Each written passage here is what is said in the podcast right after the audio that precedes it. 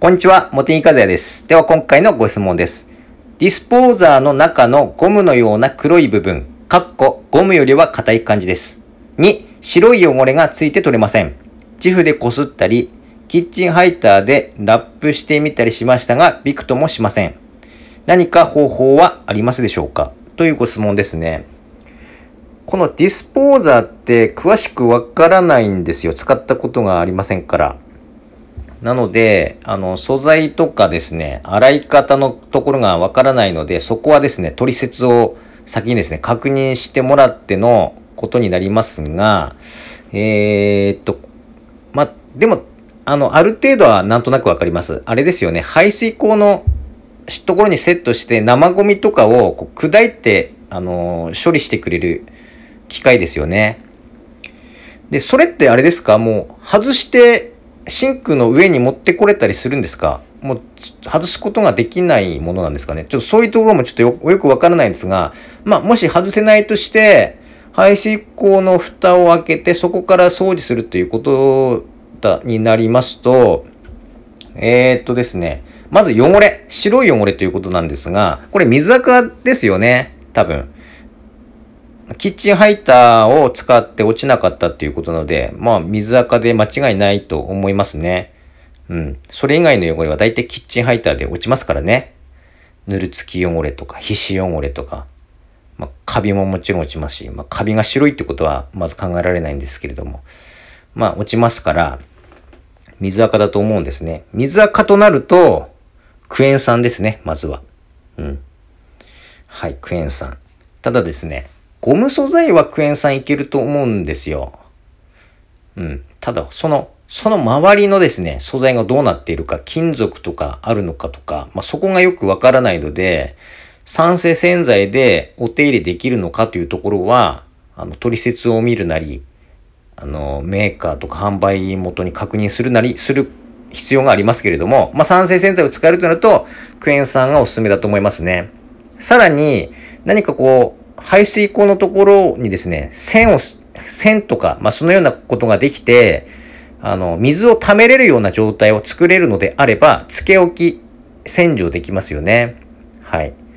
で、使い方なんですが、もうつけ置きできるとなると、大体の目安でそこのお水どのぐらい溜まるのかを、まあ、ざっくり、あの、判断して、40倍希釈になるように、クエン酸の液を作ります。はい。で、えー、っとですね、水よりもお湯でやった方がよく効くと思います。厚めのお湯。はい。ああまり熱すぎると、そのディスポーザーの方に負担がかかるかもしれないので、そこもですね、あまり熱すぎるのは良くないと思いますので、お湯の温度も、ま、注意しながらということになりますけれども。で、そういうふうに、つけ置きのようなことが仕組み上できないということであれば、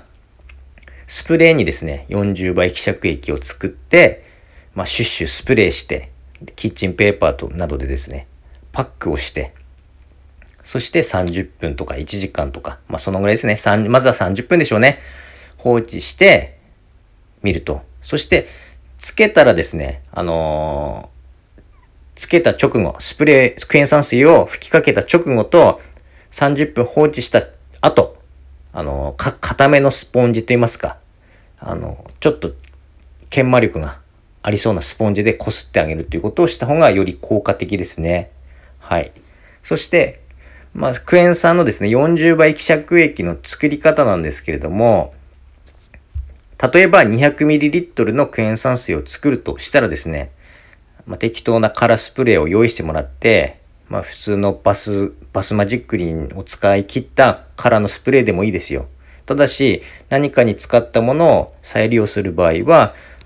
あの、ボトルの容器の中はもちろんですけれども、スプレーのトリガーのところもですね、水をしっかり吸わせて、シュッシュッシュッシュやって、泡が出なくなるなるまでですね、しっかり洗って、それから再利用してください。それで、例えば、キッチンスケールにですね、ボトルを上げて、で、ゼロにして、で、クエン酸を 5g 入れます。そして、今度は 200g になるまでお湯を入れると。そうすると、40倍希釈液の完成ですね。そしてトリガーを閉めて、で、ポあのスプレーをですね、こう振って、完全に溶けきるまで、とあのシャカシャカをしなくなるまでしっかり振って、溶けたらシュッシュスプレーすると。スプレーしたらスポンジで、あの、洗って。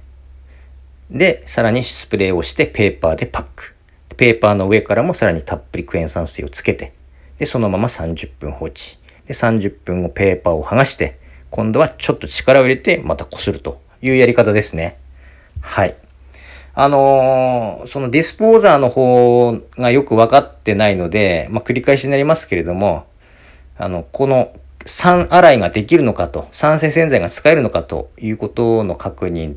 と、まずあれですね、お手入れ方法のところを確認するとか、メーカーに確認するとか、先にされてですね、あの、やってみるのがいいと思います。はい。ということで今回はこれで終わります。どうもありがとうございました。